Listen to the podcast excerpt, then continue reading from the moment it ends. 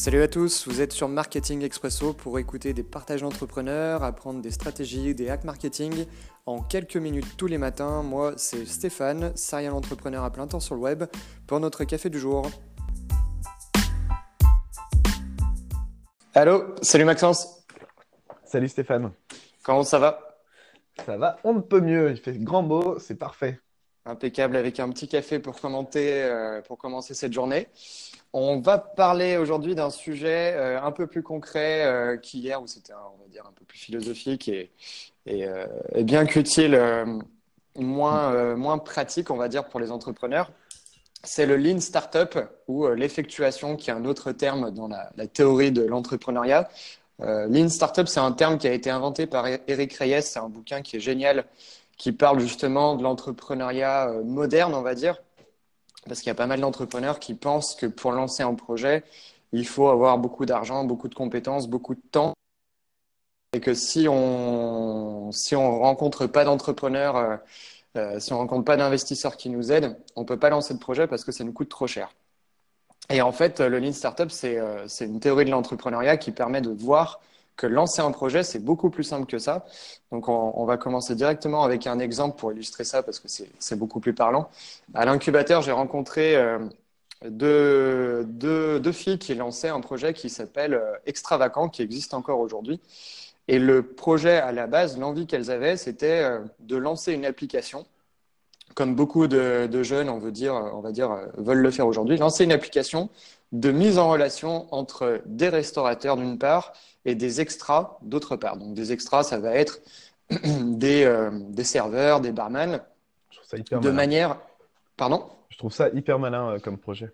chaque fois, bah, c'est plutôt, euh, plutôt pas mal, surtout que en fait, c'est un gros problème dans la restauration, c'est que les restaurateurs, quand ils veulent avoir un extra de manière un peu instantanée, en urgence, parce qu'ils n'ont personne sous la main, et eh ben, il n'y a aucune solution qui existe vraiment pour le, pour le faire.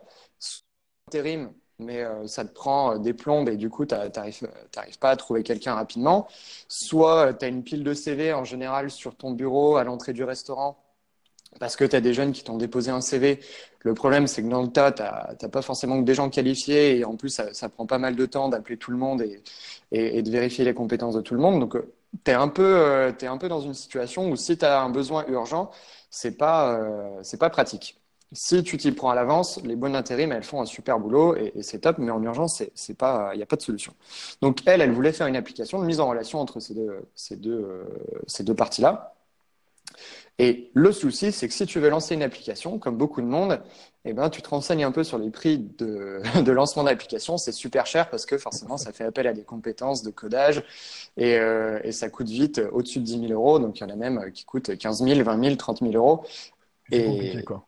Et c'est compliqué. Et en général, quand tu es en train de lancer un projet, les 20 000 euros, tu les as pas forcément. Et tu n'as pas envie de les mettre euh, sans savoir où tu te lances. Et, euh, et donc, leur envie, c'était de ça, c'était euh, lancer l'application. On leur a dit, bah, essayez de trouver une solution qui résolve le problème que vous avez identifié, c'est-à-dire que les restaurateurs, ils n'arrivent pas à trouver un extra de manière rapide et euh, compétent, on va dire, un, extra compétent, trouver une autre solution, essayer de, de faire un brainstorming, de, de, chercher un peu de manière beaucoup plus simple. Et en fait, elles ont cherché un petit peu, et même pas très longtemps.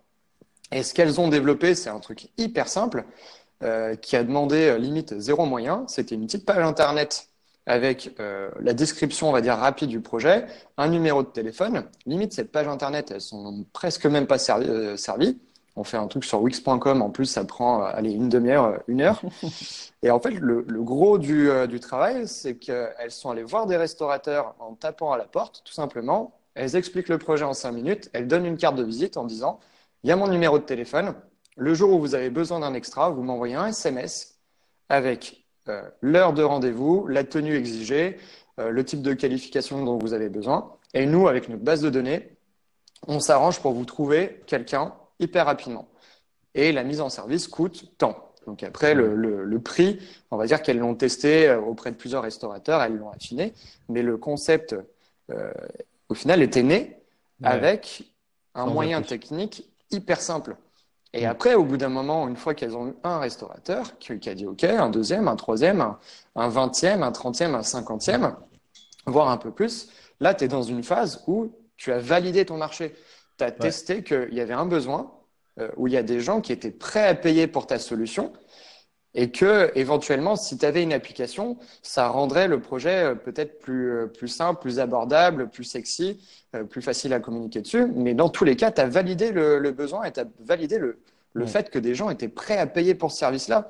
Tu n'as pas demandé à des gens s'ils étaient prêts à payer, tu les as fait payer pour avec ton système de SMS. Et en plus, ça t'a rien coûté parce que bah, des SMS, tu as ton téléphone, tu l'as et tu reçois les SMS. Toi, il faut que tu fasses un peu plus de travail à la main parce que c'est compliqué. Mais ça, c'est hyper simple à lancer. Et ensuite, tu vas voir des investisseurs ou des banquiers en disant euh, tu dis pas, j'ai un... temps d'utilisateur, j'ai tant de resto. Exactement. Euh, tu n'es pas en train de vendre une idée qui hmm. pourrait marcher. Tu es en train de dire, eh ben, ça fait six mois que je fais ça et ça marche hmm. déjà et j'ai déjà tant de chiffre d'affaires. Est-ce que vous Donc, voilà, c'est ça, euh, du succès ou est-ce que euh, je demande à un autre banquier quoi Voilà. Donc, euh, donc Lean Startup, c'est grosso modo, voilà, c'est ça le concept.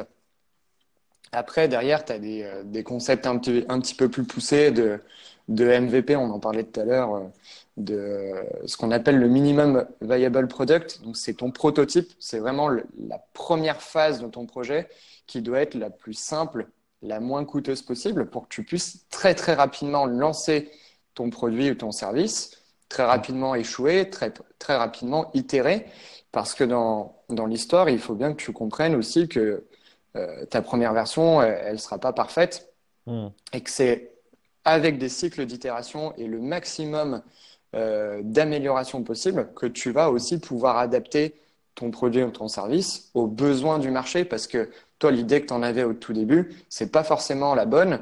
Et si tu mm. restes six mois dans ton coin à développer avec un, un, informaticien un site internet ou une application, le jour où tu sors ton, ton service, eh ben, c'est pas tout à fait euh, celui qui attendait tes, tes clients. Alors que si tu sors très très rapidement une solution, eh ben, avec tes clients, tu vas pouvoir améliorer aussi euh, tout ça et faire en sorte qu'au bout de six mois, eh ben, ça, répondra exactement aux besoins du marché. Mm. C'est c'est un problème qui est assez récurrent. Euh, en fait, quand tu, tu te lances, on, enfin, souvent en plus, tu te fais un peu aborder tous les côtés pour euh, avoir des solutions, tu vois, des, des, outils, des trucs qui te permettent d'accélérer. Et on va, on va te promettre, euh, bah voilà, trouver je ne sais pas combien de clients avec cette appli, trouver, faciliter votre relation avec vos clients avec tel CRM, tout ça. On va te proposer plein d'outils et en fait, la, plein de trucs super sexy et en fait, tu as envie de tout mettre en place, tu as envie de. Euh, et pareil, quand tu montes ton projet, tu as envie d'avoir euh, une belle page internet avec euh, les beaux boutons, avec un beau formulaire de, capture d'email ou de capture de contact. tu vas avoir envie d'avoir des belles vidéos de présentation sur, sur YouTube. Ou, Et en fait, on a envie d'avoir tout super beau. Et le problème, c'est que on se concentre, on va dire, sur l'apparence, alors qu'en fait, il faut se concentrer sur le service. Et euh, c'est pour ça que c'est hyper important ce principe de MVP, c'est dans le sens, en fait, ce que vous allez faire au début, ça va être entre guillemets euh, tout pourri. Enfin, le, service va être très bon, mais par contre l'apparence du service va pas forcément être très belle. Mais c'est pas un problème parce que euh, le, ce qui compte, c'est vos premiers clients. En fait, c'est des gens qui ont besoin de votre solution, qui ont un vrai besoin latent. Tu vois, comme tu dis, c'est des gens qui vont perdre de l'argent, tu vois, les, restaurateurs. Euh, donc, ils sont prêts euh, à passer un coup de téléphone plutôt qu'à télécharger une appli. Et tu vois, on sait même pas mmh. d'ailleurs si une appli, effectivement, est-ce que euh, eux, ils sont sur leur téléphone toute la journée bah, Pas sûr, tu vois. Alors, ça se trouve, ça va peut-être plus une appli tablette que vraiment une appli téléphone. donc, et en fait, tout ça, tu peux le faire qu'en te confrontant avec ton marché, avec tes mmh. besoins, avec leur méthode d'utilisation. Et euh, si effectivement, bah, quand tu as euh, eu 50 restaurateurs, que tu as envoyé 50 CV, euh, tu te rends compte que bah, toi, tu peux optimiser des choses de ton côté avec une belle base de données, avec des noms des clients pour qu'ils se contactent directement et qu'ils ne soient pas obligés de passer par toi ou j'en sais rien. Bon, bah déjà, là, tu commences un peu plus à ressembler à un, Foodora ou un Deliveroo. mais en plus de ça, si tu, tu parles avec ton client, il va dire ouais bah voilà là le coup de téléphone c'est bien mais par contre à chaque fois je vous répète les mêmes informations donc est-ce que vous pouvez pas intégrer ces informations directement dans la base de données et je mets juste un identifiant euh, ou est-ce que bah, euh, je peux pas envoyer un message automatique euh, un SMS qui est traité automatiquement ou j'ai besoin d'avoir un temps de réponse savoir si vous avez bien reçu l'annonce ou pas, parce que je me pose la question et je ne sais pas si je peux compter sur vous. Tu vois, tous ces petits mécanismes psychologiques, bah, tu peux les découvrir que avec ton client. Et mhm. euh, si toi, tu postules a priori qu'ils existent, bah, tu fais certainement fausse route sur euh, au moins quelques-uns d'entre eux. Et si tu mets du temps à les développer dans ton application, euh, parce que voilà, tu préfères développer une appli que, que aller te confronter à ton client, bah, ouais, il y a forte chance que tu fasses fausse route et que du coup, ça se lance absolument pas. Donc non seulement tu pourras pas lever d'argent parce que tu vends une, enfin, tu vendras une idée plutôt que vraiment un marché qui existe déjà, mais en plus de ça, euh, même si tu arrives à lever des fonds, ce serait une catastrophe en fait. Mhm. Euh, si tu as juste une idée, juste une appli, mais que tu n'as pas le marché derrière et que tu cherches à lever des fonds, euh, ça, me fait penser de commencer quoi. Ça, me fait penser à, deux choses, mais la première, c'est aussi, je pense, bien fondamental de, de comprendre qu'il n'y a aucun investisseur quasiment qui investit sur une idée. Et euh, la plupart des entrepreneurs débutants, ils se disent Ah ouais, j'ai la meilleure idée du monde, il y a forcément quelqu'un qui va, qui va investir. Ça, ça n'existe pas. C'est, un peu un conte de fées. Des investisseurs vont investir à partir du moment où il y a un concept qui a été développé, qui fonctionne, parce qu'à partir d'une, d'une même idée, tu vas pouvoir avoir 15 000 projets différents en fonction de toi, comment tu, tu l'interprètes. Alors, ça, c'est un souci euh, autre et on pourra avoir une discussion vraiment là-dessus, mais euh, l'idée, il faut la mettre de côté et se dire, il y a, euh, on s'en fout un petit peu et, je me lance dans le projet, j'y vais à, fond avec des moyens qui sont pas très conséquents, où il y a, peu de risques au final. Mm. Et j'améliore, j'améliore, j'améliore. Euh, et ensuite, au bout d'un moment, ça, devient un vrai projet. Et la deuxième chose à laquelle je pense, c'est aussi tout ce qui touche, on va dire, à l'informatique. Les entrepreneurs qui connaissent rien vont avoir tendance à s'adresser a des gens qui vont euh, savoir coder, qui vont savoir faire un site internet ou qui vont savoir, euh, qui vont avoir, on va dire, un profil un peu ingénieur. Mmh. Et euh, non pas que ce soit une mauvaise idée, mais l'ingénieur, de manière générale, sans, sans vouloir trop créer des, des stéréotypes, mais va avoir tendance à répondre à notre question. C'est-à-dire si je vais voir un ingénieur en lui disant, bah, moi, ce que j'aimerais, c'est une application qui ressemble à ça, qui a telle fonctionnalité et qui permet de faire telle ou telle chose, l'ingénieur, il va le faire il va le faire parce qu'il a la compétence pour le faire et qu'il sait mm. comment développer cette solution. Et ça, c'est une grosse erreur. Et c'est pour ça qu'il y a des, des, accompagnements qui existent, des incubateurs, des, structures dans, ce style-là, euh, et qu'elles ont leur importance parce que quand on va les voir avec notre envie de départ qui est de dire je voudrais faire une application, l'incubateur va nous challenger en disant non, c'est pas une application dont tu as besoin, réfléchis un petit peu, c'est peut-être quelque chose de beaucoup plus simple. Alors que si on était allé voir un ingénieur et qu'on lui avait demandé est-ce que tu peux me faire cette application, il aurait dit oui, ça coûte 15 000 euros. Hmm. Et encore, et encore, ça coûte 15 000 euros, mais alors pour le coup des applis, bon, là on sort un petit peu, enfin c'est un cas particulier du MVP parce que c'est les solutions euh, numériques, mais euh, il y a plein d'autres moyens de faire des MVP euh, où c'est pas numérique. Mais le, le problème du numérique, c'est que tu penses, tu dis ouais c'est cool d'avoir une application, tu vois, qui est assez simple avec trois boutons, un champ et puis tu vois Blablacar tu regardes, tu dis, ouais, c'est pas compliqué, tu vois, de faire l'application Blablacar. Et en mhm. fait, non, il y a des heures et des heures et des heures d'optimisation, de tests et de retests derrière. On voit pas forcément en tant qu'utilisateur, mais euh, du coup, quand tu sors ta première application, grosso modo, elle est, euh, surtout si tu as fait confiance à des ingénieurs, euh, elle est ultra pas ergonomique, on va dire, parce que eux, ils vont dire, ouais, mais bon, c'est pas grave euh, tu peux pas faire le bouton euh, quitter avec le bouton retour. Euh, ouais, mais c'est pas grave. C'est ça, les gens ils savent bien qu'il faut faire cliquer en cliquant sur la croix. Mhm. Bah non, en fait, les gens ils, utilisent leur téléphone comme ils veulent. Et en fait, le, ce qu'on appelle l'UX, la user experience, pour les applis, c'est quelque chose de primordial qui c'est et c'est hyper ingrat parce que quand ça marche bien, tu le vois pas du tout. Par contre, quand ça marche pas, tu arrêtes d'utiliser le produit tout de suite. Et c'est euh, les, les, UX designers, là, ils sont payés euh, des fortunes parce que justement, ils ont cette notion de, psychologie, de, euh, par exemple, tu vois, le, le fait que les notifications Facebook apparaissent avec du rouge mmh. pour te pousser à cliquer, bah, tout ça, c'est c'est de la user experience design. Quoi. Donc, c'est si toi, tu veux faire une application où tu demandes à un ingénieur de te la faire, il y a de très grandes chances que ça plante parce que lui, il n'a aucune notion de la psychologie humaine derrière. Lui, ce qu'il sait faire, mmh. c'est créer un produit, mais c'est pas le rendre facilement utilisable. C'est sûr. Et puis, toutes ces, toutes ces choses-là, elles, elles, vont arriver aussi au fur et à mesure du projet en, testant voilà l'application, le, site internet, le service, le produit. Ça peut être dans toutes les typologies de projets. Hein. Là, on a parlé d'applications, mais ça, ça couvre vraiment 80% euh, des types de projets en, entrepreneuriat. Euh, commencer petit, itérer. J'ai même euh, accompagné deux, gars, ils voulaient lancer un, un, restaurant. Donc on se dit souvent, un restaurant, c'est un gros projet, ça peut que passer par une levée de fonds. Le problème, c'est que eux avaient très très peu d'expérience en restauration. Donc quand ils sont allés voir des banquiers pour dire on a besoin de 300 000 euros pour ouvrir un fonds de commerce, un restaurant, etc., euh, on leur a dit non, on ne vous fait pas confiance, il y a trop de risques. Euh, donc en fait, ce qu'ils ont fait, c'est qu'ils ont commencé très très petit, avec les moyens du bord, en cuisinant euh, dans leur cuisine. Donc aujourd'hui, le projet, il s'appelle Toqué. C'est une chaîne, je crois qu'ils ont deux restaurants maintenant sur Lyon où le concept, c'est euh, un monoproduit, c'est le chausson euh, salé, un peu comme les empanadas sud-américaines, mais revisité, on va dire, avec une, cuisine française. Et ça marche mhm. super bien. Le problème, voilà, c'est au lancement, comment ils ont fait? Ils ont fait des chaussons, ils sont allés sur des événements, sur des événements où ils ont loué des stands à 100 euros, 200 euros, limite. Et ils les ont même pas payés, ces stands-là. Et ils ont mhm. commencé à faire connaître leur marque, à faire euh, connaître leur univers avec ce moyen-là. Et ils ont fait un, un, petit événement euh, de quartier, puis un deuxième, puis un troisième.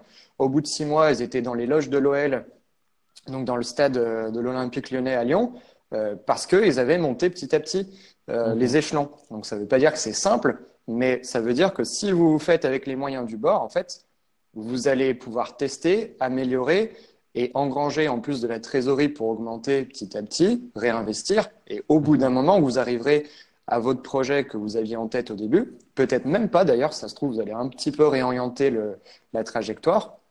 Alors que si vous faites comme tous les cours de marketing vont vous apprendre, c'est euh, faire des, euh, des, des, réunions ou faire des business plans, faire des, euh, des focus group. Ça, c'est un mot qu'ils adorent. Focus group, le concept, c'est que tu réunis 10 personnes autour de la table et tu leur poses des questions pour connaître leurs habitudes.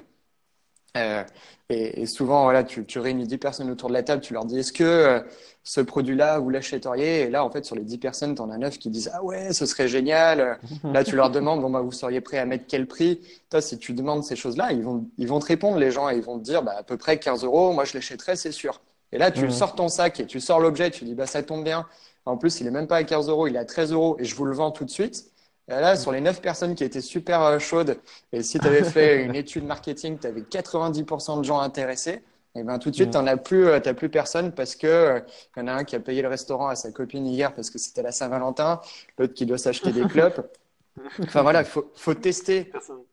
faut tester en live parce que si tu demandes aux gens, ce sera tout le temps faussé et c'est ce qui te permettra d'aller le plus loin dans ton aventure. C'est ce lean startup là il y a forcément, c'est la confrontation avec le, pro, avec le marché qui, qui parle en fait. Et il y avait un, marketeur de génie euh, euh, américain qui a, fait fortune dans, dans, la publicité. Et euh, lui, son truc, c'est justement, il se basait sur, on se base pas sur les, les études marketing. Il dit si vous demandez aux gens ce qu'ils veulent, par exemple, s'ils préfèrent, alors lui, ça date d'il y, y a 40 ans, hein, mais il disait, bah, si vous demandez aux gens ce qu'ils ce préfèrent entre aller au cinéma ou euh, aller au théâtre, vous allez avoir 80% des gens qui vous diront le théâtre. Mmh. Parce que euh, socialement parlant, c'est plus reconnu, ça fait plus euh, cultivé. voilà. Et, et pourtant, bah, tu regardes le chiffre d'affaires du cinéma par rapport au théâtre, bah, ça n'a pas de commune mesure, on va dire. et du coup, le, ce qui, la leçon qu'il tirait, c'est dit ne demandez pas aux gens, regardez plutôt ce qu'ils font déjà. Mmh. Et allez, tu vois, par exemple, et ça me fait penser à, ça. Euh, si tu veux vendre un, produit ou si par exemple tu veux euh, ouvrir euh, un appartement sur Airbnb, et eh ben, tu crées une fausse annonce Airbnb à l'endroit où tu veux, au prix que tu penses. tu, fais des fausses photos ou tu prends, des photos d'un autre appart ou peu importe. Tu crées une fausse annonce et tu regardes si les gens ils achètent. Et si les gens n'achètent pas, bah, c'est que c'est pas c'est pas bon. Et de la même manière, sur le bon coin, bah, tu peux faire des, des, fausses annonces, par exemple pour louer un appart ou pour louer des places de parking ou je sais pas quoi. C'est une technique qui est vraiment bien utilisée par les investisseurs immobiliers. Tu crées une fausse annonce, tu regardes si la demande elle est là, quand la demande euh, te dit ouais bah voilà je suis hyper intéressé, tu lui dis bah non désolé il est déjà parti. Enfin voilà tu t'en tires comme tu veux. Mais au moins tu as validé la demande. Là mhm. tu peux tu peux vraiment y aller tu sais ce que le marché veut. Et donc ouais vraiment regarder ce que les gens achètent et pas ce que les gens disent acheter. C'est vraiment hyper important quoi. Il y a une citation euh, relativement connue de Henry Ford, donc le, fondateur de Ford, qui disait si j'avais écouté mes clients, euh, et ce qu'il voulait, je leur aurais fait des, chevaux plus rapides. Ouais, c'est ça. Il n'aurait pas inventé la voiture. Quoi. Euh, je pense qu'on pourrait parler de ce sujet encore un petit bout de temps parce qu'il y a pas mal de choses à dire et, c'est hyper intéressant. On, on, va essayer de découper ça en plusieurs podcasts parce qu'on est déjà à 20 minutes et on s'était fixé un format 15 minutes, donc on déborde un petit peu. Est-ce que tu as un petit truc à rajouter ou je pense qu'on a été complet? Mmh, Non, ouais, voilà, faut pas avoir peur de, de faire des choses. Euh, qui scale pas, enfin, euh, de faire des choses qui. Faut, faut mettre les mains dans le cambouis, en fait. faut y aller, et puis. Euh, et on apprend. c'est en forgeant qu'on devient forgeron, et c'est en entreprenant qu'on devient entrepreneur. Et c'est pas un. C'est pas un état qu'on acquiert juste parce qu'on a un cabis ou euh, qu'on a, créé sa boîte ou qu'on est au chômage et qu'on a réuni trois potes avec une idée de hmm. projet. C'est une idée de projet, elle se, elle se confronte au marché. Et c'est seulement quand elle se confronte au marché qu'elle qu'elle naît en fait. Et faire avec les moyens du bord aussi, parce que au final, lancer un projet, c'est c'est pas si compliqué de ça, que ça. Maintenant, il y a plein d'outils qui permettent de faire un petit site internet, de prendre, euh, de faire des tests assez rapidement, sans se prendre trop la tête, sans que ça coûte trop d'argent. Donc vraiment, euh, commencer euh, petit avec les moyens du bord et monter petit à petit parce que c'est le. En fait, il faut diminuer le prix d'erreur parce que tu vois ce que tu racontais avec euh, Toké et tout ça. Mhm. euh, c'est qu'en fait, bah, tu dis, bah voilà, ils ont grimpé petit à petit et tout ça, mais en fait, ils ont testé surtout. Donc en fait, ils sont allés à des endroits où euh, ils devaient certainement faire un chiffre d'affaires tout pourri. Ils sont mhm. allés à d'autres endroits où ça, ça cartonnait. Ils ont regardé c'était quoi les populations qui leur achetaient tout ça. Et donc c'est des tests. Donc, et dans les tests, il y a forcément des moments où tu échoues. Mhm. Et c'est c'est hyper, euh, c'est hyper bien d'échouer parce que ça donne une quantité d'informations qui est extraordinaire sur ce qu'il ne faut pas faire. Et euh, tandis que quand tu réussis, bah, en fait, grosso modo, tu sais presque pas pourquoi tu réussis. Euh, et, et, donc, en fait, ouais, diminuer, pour ça, il faut diminuer le prix de l'erreur pour échouer souvent et échouer vite. Et pour diminuer le prix de l'erreur, il faut faire avec les moyens du bord, pas trop investir, pas y passer trop de temps, trop... donc vraiment faire du prototype, du bricolage. Et, comme tu dis, euh, bah, t'autofinancer avec le petit bricolage que tu fais. Voilà. Pas mal. Eh ben, écoute, euh, je te remercie pour ce mot de la fin. On en est à un peu moins de 23 minutes.